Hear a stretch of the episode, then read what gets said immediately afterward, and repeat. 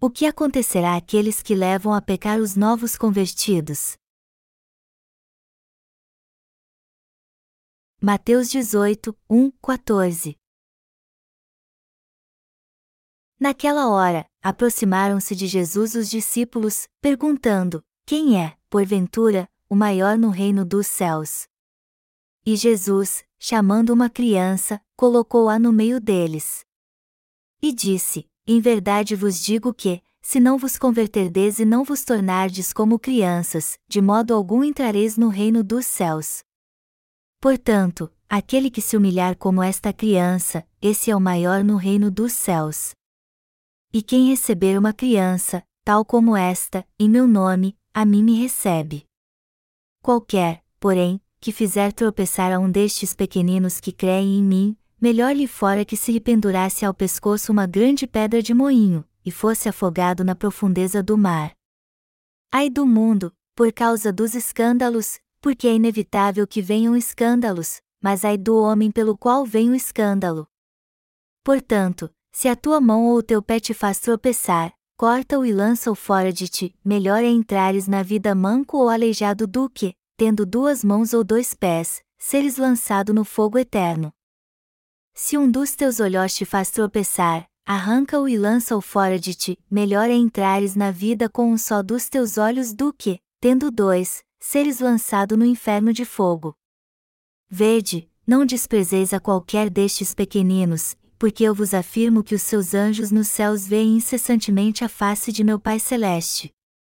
Porque o Filho do Homem veio salvar o que estava perdido. Que vos parece? Se um homem tiver cem ovelhas, e uma delas se extraviar, não deixará ele nos montes as noventa e nove, indo procurar a que se extraviou? E, se porventura a encontra, em verdade vos digo que maior prazer sentirá por causa desta do que pelas noventa e nove que não se extraviaram. Assim, pois, não é da vontade de vosso Pai Celeste que pereçam só destes pequeninos. Há pouco tempo preguei sobre a maneira que o Evangelho da Água e do Espírito apagou não somente nosso pecado original, mas também todos os nossos pecados pessoais. Eu desejo publicar um livro com sermões sobre este assunto assim que o conteúdo estiver pronto, pois muitos cristãos ainda sofrem muito por causa dos seus pecados pessoais. Eles precisam entender, através do Evangelho da Água e do Espírito, que todos os seus pecados pessoais já foram passados para o corpo de Jesus quando ele foi batizado por João Batista. O texto bíblico deste capítulo que acabamos de ler se encontra em Mateus 18 de janeiro de 14, e está escrito aqui que os discípulos de Jesus lhe perguntaram quem é o maior no reino dos céus. O Senhor então mandou que lhe trouxessem uma criança, a colocou no meio deles e lhes respondeu assim: Em verdade vos digo que, se não vos converterdes e não vos tornardes como crianças, de modo algum entrareis no reino dos céus. Portanto, aquele que se humilhar como esta criança, esse é o maior no reino dos céus. Mateus 18, 3 e 4 Quem nosso Senhor disse que é o maior no reino dos céus? Ele disse que quem aceita a palavra de Deus, crê nela e a segue com sinceridade, como uma criança, é o maior no reino dos céus. O que este texto quer dizer? No texto bíblico deste capítulo, em Mateus 18, 1, 4, Jesus diz que quem aceita a palavra de Deus com um coração puro, como uma criança, é o maior no reino dos céus. E também que são estes que podem entrar no reino de Deus porque recebem a remissão de pecados. Então o Senhor continua dizendo em Mateus 18 horas e 5 minutos: E quem receber uma criança, tal como esta, em meu nome, a mim me recebe. Isso quer dizer que quando alguém ouve as palavras daquele que crê na palavra de Deus com sinceridade, como uma criança, e prega o Evangelho da água e do Espírito, este de fato aceita o Senhor Jesus. Portanto, é muito importante todos nós ouvirmos atentamente a palavra do Senhor revelada na Bíblia e aceitá-la. Há muitos hoje que ouviram de nós o Evangelho da água e do Espírito e estão pregando-o para outras pessoas.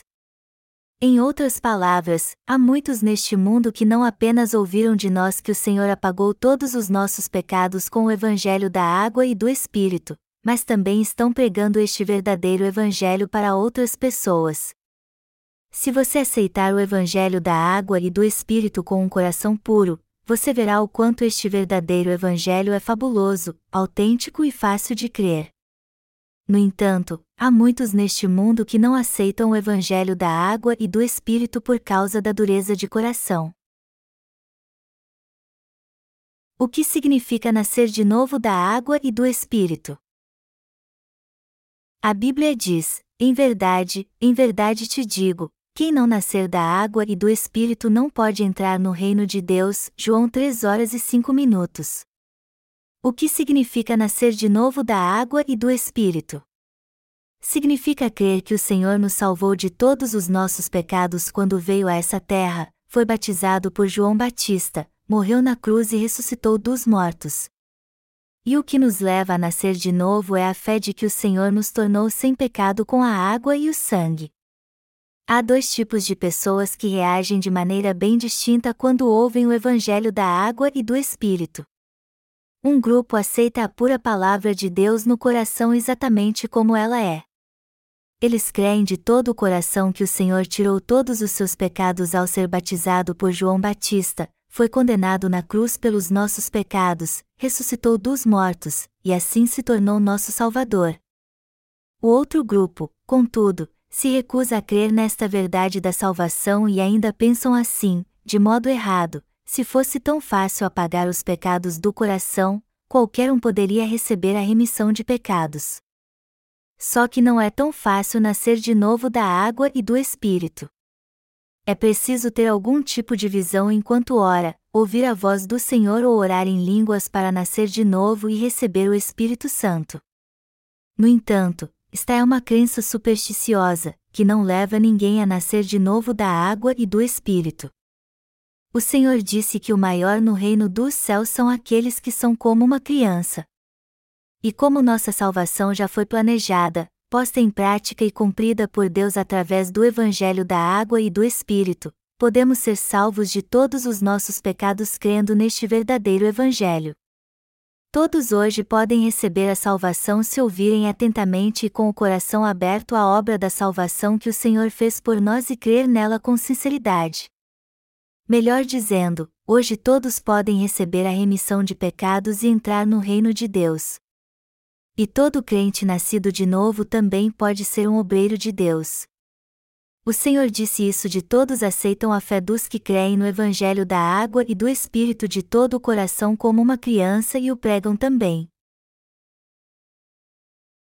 O que significa para nós aceitar a justiça do Senhor? Os que aceitam Jesus são aqueles que creem no poder do seu nome. O nome de quem? De Jesus Cristo. Ele é o único que veio a essa terra e cumpriu a função de sumo sacerdote para se tornar nosso Salvador. E como sumo sacerdote do reino dos céus, Jesus Cristo tirou todos os nossos pecados de uma vez por todas ao ser batizado por João Batista e se tornou nosso Salvador ao morrer crucificado e ressuscitar dos mortos. E todos que creem nesta verdade são aqueles que o aceitaram em seu coração. Todo aquele que crê em Jesus Cristo como Salvador e que Ele apagou todos os seus pecados com o Evangelho da água, do sangue e do Espírito é alguém que o aceitou. Jesus Cristo veio como nosso sumo sacerdote, e nós o recebemos quando cremos nele como nosso Salvador. São esses cristãos sinceros que aceitam o Senhor. Em suma, os que aceitam a justiça de Deus em seu coração também aceitam Jesus como Salvador. O Senhor disse: Qualquer, porém, que fizer tropeçar a um destes pequeninos que creem em mim, melhor lhe fora que se lhe pendurasse ao pescoço uma grande pedra de moinho, e fosse afogado na profundeza do mar. Mateus 18 horas e 6 minutos. Este texto quer dizer que, para o Senhor, se alguém leva a pecar aqueles que se tornaram filhos de Deus por aceitarem a palavra do Evangelho da água e do Espírito de todo o coração como uma criança, melhor seria que se lançasse ao mar com uma pedra de moinho amarrada ao pescoço. Embora ninguém consiga deixar de pecar perante Deus, os que levam seus filhos a tropeçar estão cometendo um pecado muito grave. E o Senhor disse que todos que cometerem tais pecados serão condenados por Deus.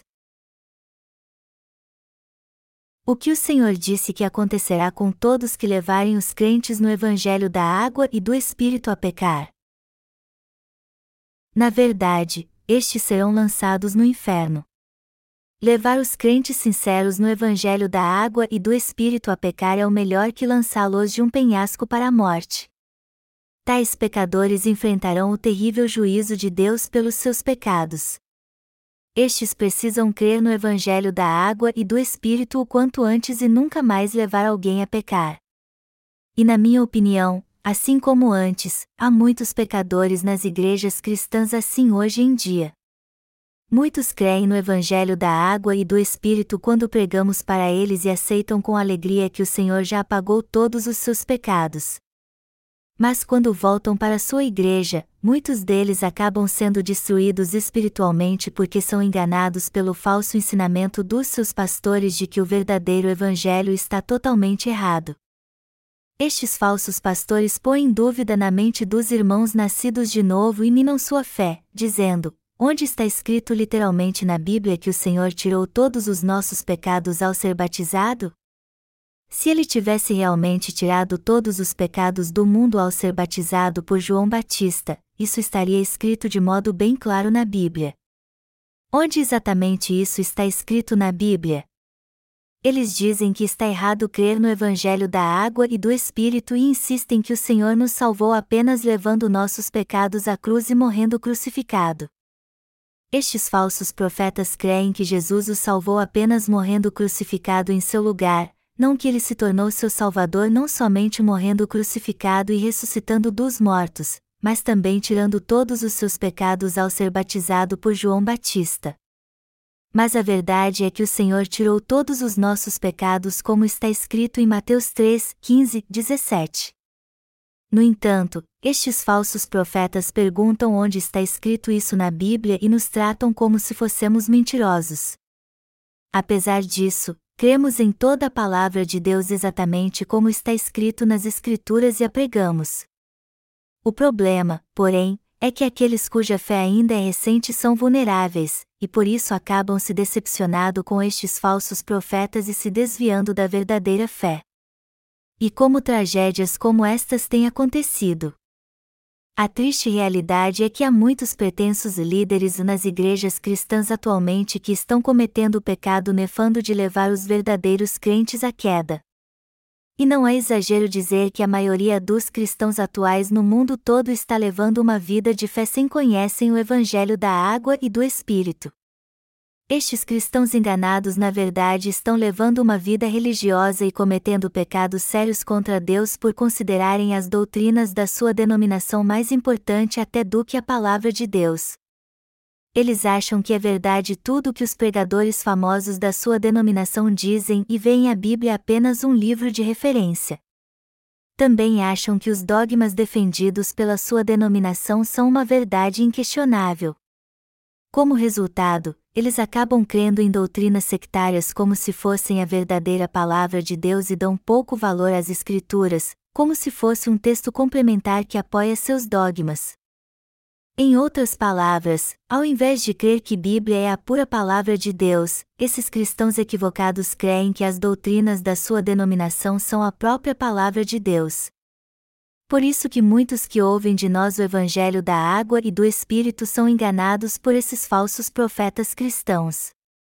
Enquanto muitos em todo o mundo recebem com alegria a remissão de pecados depois de ouvir o evangelho da água e do espírito por meio do nosso ministério de literatura, alguns acabam deixando este verdadeiro evangelho porque são enganados por falsos profetas. São muitos os líderes cristãos que exigem saber onde está escrito na Bíblia que Jesus recebeu todos os pecados do mundo de uma vez por todas ao ser batizado por João Batista. Mas isso está escrito de modo muito claro nas Escrituras. Afinal de contas, não vemos Jesus dizendo a João Batista quando lemos Mateus 3 horas e 15 minutos: Deixa por enquanto, porque, assim, nos convém cumprir toda a justiça? E Deus também não disse quando Jesus saiu das águas: Este é o meu filho amado, em quem me comprazo. Mateus 3 horas e 17 minutos. João Batista também não declarou abertamente um dia após ter batizado Jesus: Eis o Cordeiro de Deus, que tira o pecado do mundo. João 1 hora e 29 minutos? Estes textos não mostram claramente que todos os pecados do mundo foram passados para a cabeça de Jesus quando ele foi batizado por João Batista, e que toda a justiça de Deus foi cumprida por completo. Jesus cumpriu toda a justiça de Deus, e isso significa que ele apagou todos os pecados do homem de uma vez por todas ao ser batizado por João Batista. Ao dizer em Mateus 3 horas e 15 minutos, porque, assim, nos convém cumprir toda a justiça, Jesus está afirmando que tirou todos os pecados do homem ao ser batizado por João Batista e nos salvou ao morrer crucificado e ressuscitando dos mortos. Mas apesar disso, muitos cristãos equivocados afirmam que é errado dizer que o Senhor tirou todos os nossos pecados, pois isso não está escrito claramente na Bíblia. Por causa disso, então, eles preferem crer nas doutrinas cristãs criadas por eles mesmos, e por isso acabam levando os novos convertidos a pecar. O texto bíblico deste capítulo nos ensina que melhor seria se estes amarrassem uma pedra de moinho ao pescoço e se lançassem nas profundezas do mar. Eu levantei essa questão aqui porque essa tragédia tem acontecido no mundo inteiro.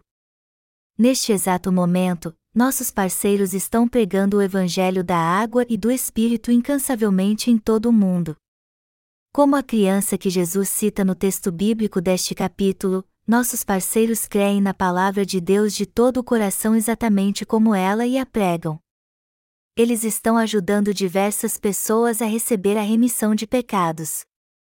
O problema, porém, é que há muitos falsos profetas envenenando espiritualmente os irmãos novos convertidos esses falsos profetas hediondos estão matando os novos convertidos, que são como crianças. Eles são como o rei Herodes que se sentiu ameaçado com o nascimento de Jesus e mandou matar todas as crianças abaixo de dois anos em Belém. Até o povo de Deus pode receber um golpe mortal se sua fé no Evangelho da água e do Espírito for envenenada espiritualmente quando eles forem novos convertidos. Até os remidos que receberam a remissão de pecados crendo no Evangelho da água e do Espírito podem perecer em pouco tempo se tomarem o veneno espiritual destilado pelos líderes religiosos hipócritas desde o mundo quando sua fé ainda é imatura. É assim que os dogmas inventados pelo homem levam muitos à morte. Por exemplo, um líder chinês chamado Vatmanei, de 1903 a 1972, ensinava seus seguidores a não fazer vãs repetições quando orassem ao Senhor, pois já que Ele conhece tudo, inclusive nossos pensamentos, os cristãos não precisam orar alto. Em outras palavras, Ney afirmava que, como o Senhor sabe o que há no profundo do nosso coração e da nossa mente, se quisermos alguma coisa, tudo o que temos a fazer é desejar em nosso coração e o Senhor nos dará porque é onisciente. Por isso que ele dizia que não precisamos orar alto. À primeira vista, isso pode até parecer sensato. Afinal de contas, na Bíblia o Senhor nos ensina a não fazer vãs repetições quando oramos, muito menos orar em público, mas para entrar no nosso secreto e falar somente com Deus. Mateus 6, 5 e 7. Quando vemos os ensinamentos de Ney, vemos que ele era um homem de muita fé, alguém num nível mais alto que nós. Mas isso não é verdade. Ao invés de nos ensinar a não orar, nosso Senhor disse claramente que devemos fazer isso. Ele também prometeu que responderia nossas orações ao dizer: Pedi, e dar-se-vos-á, buscai e achareis, batei, e abrir-se-vos-á. Mateus 7 horas e 7 minutos. O Senhor estava falando sobre fidelidade e orações hipócritas ao dizer que não deveríamos fazer vãs repetições em nossas orações. Vãs repetições aqui se referem às orações que fazemos apenas como um hábito religioso. Melhor dizendo, o Senhor está se referindo aqui aos hipócritas religiosos. Seu alvo era os fariseus, que naqueles dias somente oravam para mostrar santidade. O Senhor de modo algum estava falando dos justos que creem no Evangelho da água e do Espírito. Ele nunca disse que não devemos orar. É claro que seria errado os justos orarem para se mostrar aos outros. Mas como todos nós somos filhos de Deus, temos que orar a Ele o tempo todo, seja alto ou em silêncio. Por mais que Deus conheça todas as nossas necessidades e supra todas elas, ainda assim temos que orar a Ele. Já que os falsos profetas de hoje desafiam nossa fé distorcendo o que diz a Bíblia, temos que abri-la e testificar de forma ainda mais clara a verdade da salvação, que o Senhor nos salvou de todos os nossos pecados através da água, do sangue e do Espírito. A Bíblia não diz que o Senhor nos salvou com a água e o sangue apenas, mas com a água, o sangue e o Espírito. 1 João 5, 6 e fim 8. Esta é a verdade do Evangelho da Salvação, o Evangelho da Água e do Espírito. Ninguém deve crer somente em parte da palavra de Deus. Embora alguns achem erradamente que só pregamos sobre o batismo que Jesus recebeu de João Batista, a verdade é que pregamos tanto o batismo de Jesus como seu sangue na cruz.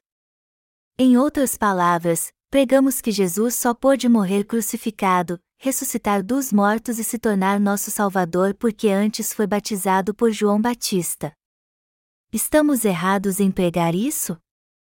Não, claro que não. Para muitos, entretanto, parece que damos mais ênfase ao batismo de Jesus do que a qualquer outra coisa.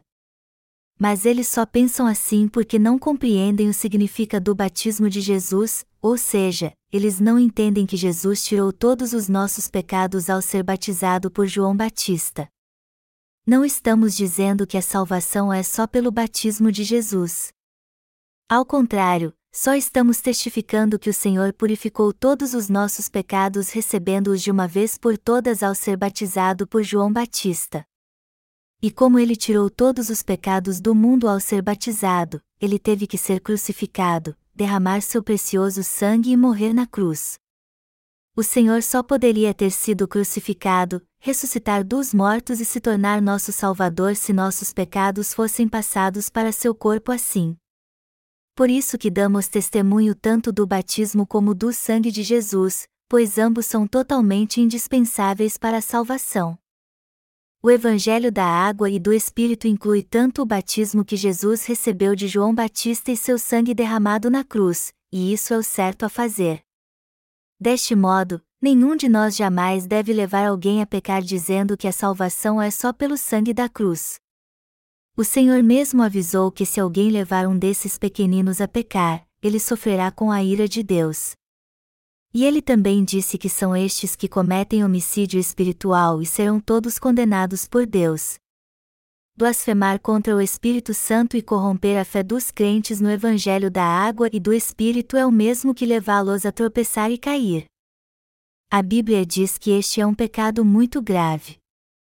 Vamos ler Mateus 18, 8 e 9. Se a tua mão ou o teu pé te faz tropeçar, corta-o e lança-o fora de ti. Melhor é entrares na vida manco ou aleijado do que, tendo duas mãos ou dois pés, seres lançado no fogo eterno. Se um dos teus olhos te faz tropeçar, arranca-o e lança-o fora de ti. Melhor é entrares na vida com um só dos teus olhos do que, tendo dois, seres lançado no inferno de fogo. Se fossemos cortar nossas mãos ou pés quando pecássemos, por mais que tivéssemos muitas mãos e pés não nos sobraria nenhum. Se fosse assim, seria impossível termos mãos ou pés. Só que além das mãos e dos pés, o Senhor diz no texto bíblico assim que devemos arrancar nossos olhos também se eles nos levarem a pecar. Mas ao invés de interpretarmos esta passagem no sentido literal, temos que estar atentos ao seu sentido espiritual. O que o Senhor tinha em mente quando disse que devemos cortar nossas mãos, pés e olhos se eles nos levarem a pecar? Ele estava falando das perdas que inevitavelmente temos neste mundo quando conhecemos o Evangelho da Justiça do Senhor e cremos nele. E também da tristeza que sentimos em ter que romper nosso antigo relacionamento com os irmãos e amigos que tínhamos na igreja que antes congregávamos. O Senhor está falando do perigo causado por aqueles que querem destruir nossa fé e da necessidade que temos de cortar relações com esses enganadores que creem em falsas doutrinas cristãs. O que aconteceria se continuasse frequentando sua antiga igreja depois de receber a remissão de pecados crendo no Evangelho da água e do Espírito? Sua fé seria sufocada e você morreria espiritualmente. Os justos não ouvem a palavra de Deus nessas igrejas, e se quiserem ouvir uma pregação ali, eles serão amaldiçoados, e não abençoados. E a razão disso é que eles ouvirão nada mais do que pregações espiritualmente envenenadas. Dependendo do que ouvimos, nossa alma pode ser fortalecida ou perecer. Se você tomou a decisão de crer no Evangelho da água e do Espírito, então você precisa ter comunhão com aqueles que também creem neste verdadeiro Evangelho. Só então sua fé crescerá. Agora, se você continuar frequentando sua antiga igreja, sua fé no Evangelho da água e do Espírito perecerá. O mesmo se aplica aos pastores remidos e nossos parceiros em todo o mundo. Eles também perecerão se continuarem recebendo o mesmo veneno de antes, por mais que tenham recebido a remissão de pecados crendo no Evangelho da água e do Espírito. Como o Senhor ama a todos nós, os remidos. Todos nós que recebemos a remissão de pecados somos muito importante para o Senhor. Por isso que ele disse: Vede, não desprezeis a qualquer destes pequeninos, porque eu vos afirmo que os seus anjos nos céus veem incessantemente a face de meu Pai Celeste. Mateus 18 horas e 10 minutos. Este texto nos mostra que até o menor dos remidos que creem no Evangelho da água e do Espírito é muito importante. Em outras palavras, ninguém deve desprezar os crentes no Evangelho da água e do Espírito. O que o Senhor está dizendo aqui é que os justos que creem na justiça de Deus não devem ser ignorados ou desprezados. Mas por que isso é tão importante? Porque o Senhor disse: Eu vos afirmo que os seus anjos nos céus veem incessantemente a face de meu Pai Celeste. O que este texto quer dizer é que todo aquele que recebeu a remissão de pecados é um anjo.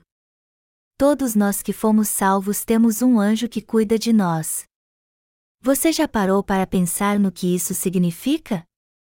Você já imaginou o que significa ter um anjo designado por Deus para cuidar de todos nós, os remidos? Isso significa que quando todos nós que cremos no Evangelho da Água e do Espírito formos para o céu num futuro muito próximo, teremos anjos para nos servir. Esta é uma bênção fabulosa para os justos. É tão maravilhoso saber que o Senhor mesmo nos garante que teremos um anjo ao nosso lado. E eu sou muito grato a Ele por enviar um anjo para estar ao lado de todos os justos, e por este anjo sempre ver a face de Deus. Deus designou anjos para todos nós que recebemos a remissão de pecados. E a todo momento estes anjos apresentam nossas causas a Deus. Eles nos servem como seus senhores. Para eles, nós que cremos no Evangelho da Água e do Espírito somos seus senhores. Nós somos filhos de Deus e senhores dos anjos. Por isso que ninguém deve desprezar nem o menor dentre os justos. Por menor que alguém seja, se ele recebeu a remissão de pecados crendo no Evangelho da Água e do Espírito, ninguém deve desprezá-lo. Eu sou muito grato a Deus por ter designado um anjo para cada um de nós.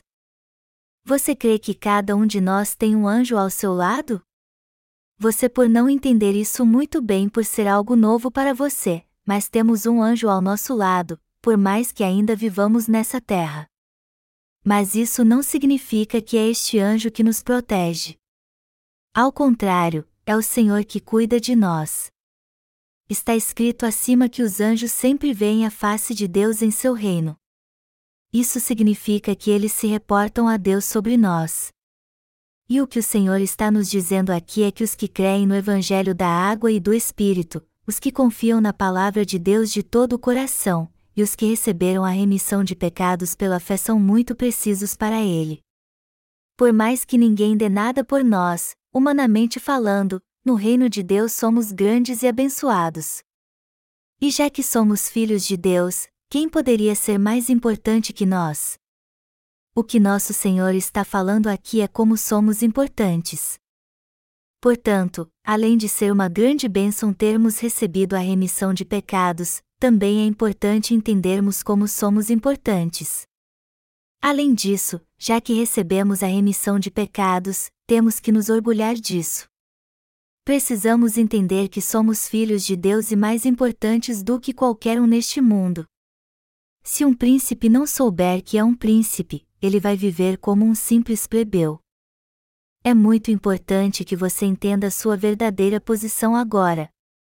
Se não fizer isso, você facilmente cairá ante a menor tentação, quando as pessoas deste mundo lhe oferecerem todo tipo de riqueza e bens materiais. Eu também já enfrentei todo tipo de tentação quando conheci o Senhor em Sua palavra.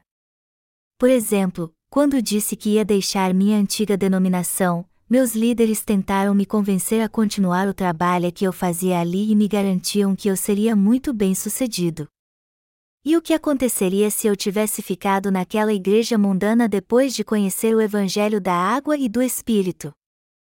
Eu seria famoso não somente na Coreia, mas no exterior também.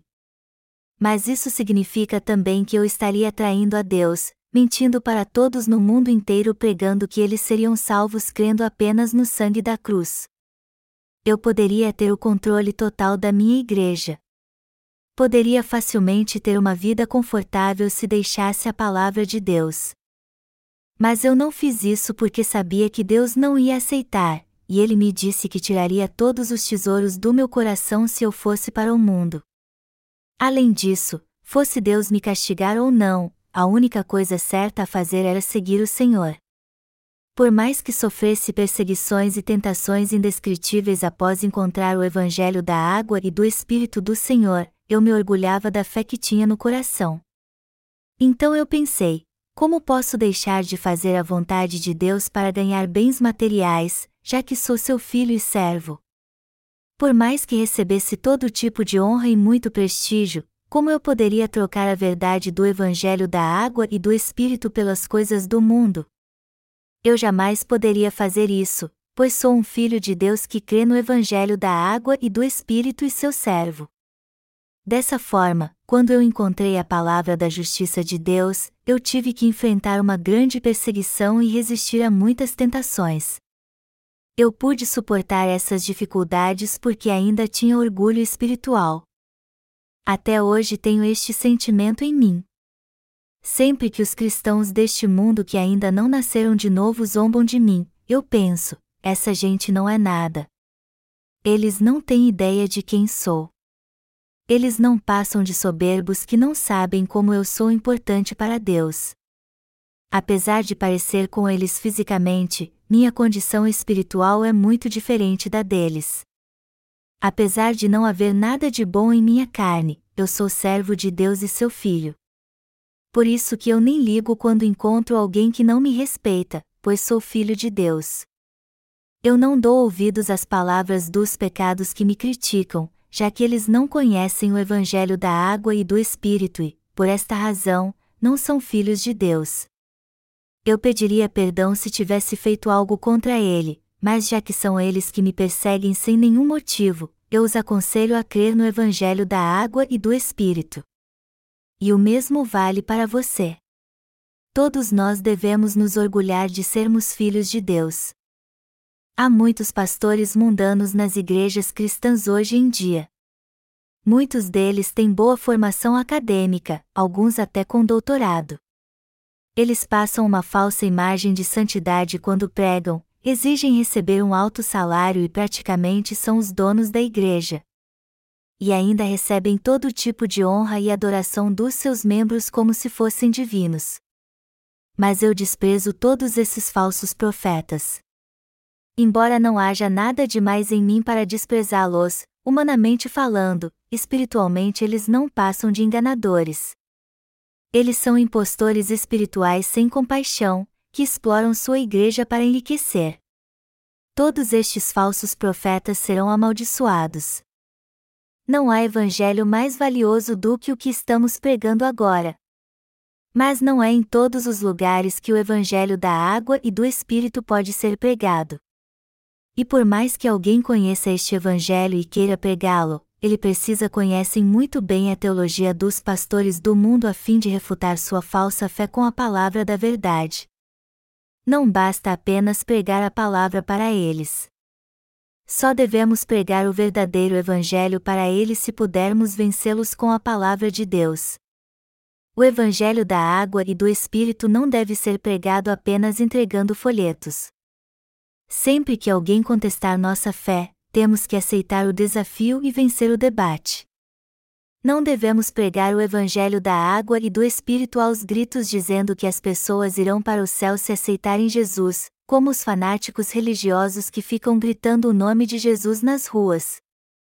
A primeira coisa que devemos fazer é defender nossa fé. Só venceremos se guardarmos nossa fé para pregar o Evangelho da água e do Espírito. Dos versículos 12 a 14 no texto bíblico deste capítulo, o Senhor fala da ovelha perdida. Se um homem tiver cem ovelhas, e uma delas se extraviar, não deixará ele nos montes as noventa e nove, indo procurar a que se extraviou? E, se porventura a encontra, em verdade vos digo que maior prazer sentirá por causa desta do que pelas noventa e nove que não se extraviaram. Assim, pois, não é da vontade de vosso Pai Celeste que pereçam só destes pequeninos. Mateus 18, 12, 14. O que o Senhor está nos ensinando aqui é que temos o dever de procurar a ovelha perdida. Ele também está nos ensinando que o menor e mais fraco dos filhos de Deus é valioso para ele, pois faz parte do seu povo. Por isso, devemos amá-lo, pois está é a vontade de Deus. Eu disse no início deste sermão que estou me preparando para publicar um livro com sermões sobre os pecados pessoais. Nesse livro, eu quero falar sobre a maneira que nós que nascemos de novo devemos lidar com nossos pecados pessoais. Meu desejo é publicar esse livro num futuro próximo, pois muitos que receberam a remissão de pecados lendo nossos livros sobre o Evangelho da Água e do Espírito ainda não deixaram o que aprenderam antes e continuam seguindo a multidão que no fim perecerá. Se todos que acabaram de receber a remissão de pecados continuarem sendo envenenados, isso significa que eles logo morrerão. Assim como o homem morre se tomar veneno, o mesmo acontece com nossa alma quando nosso espírito é envenenado. No texto bíblico deste capítulo, Deus nos ensina como somos importantes para Ele, e que sempre que ouvirmos seus servos fiéis pregando a palavra de todo o coração como uma criança, devemos aceitar tudo o que eles estão dizendo como se fosse a palavra de Deus.